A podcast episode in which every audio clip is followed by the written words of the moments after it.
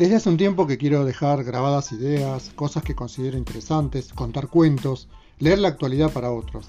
En una palabra, narrar. La aparición y difusión de canales como el podcast me motivó a iniciar este proyecto. ¿Por qué hacerlo?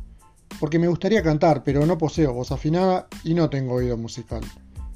De manera que no soy ni seré un buen cantante. En cambio, quiero ser un contador, un buen contador. ¿Un contador? Sí, pero no pretendo ser experto en libros contables ni en liquidación de impuestos.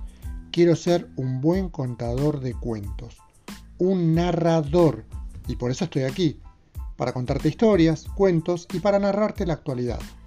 Espero que me sigas y compartas con tus conocidos y amigos los episodios que te gusten.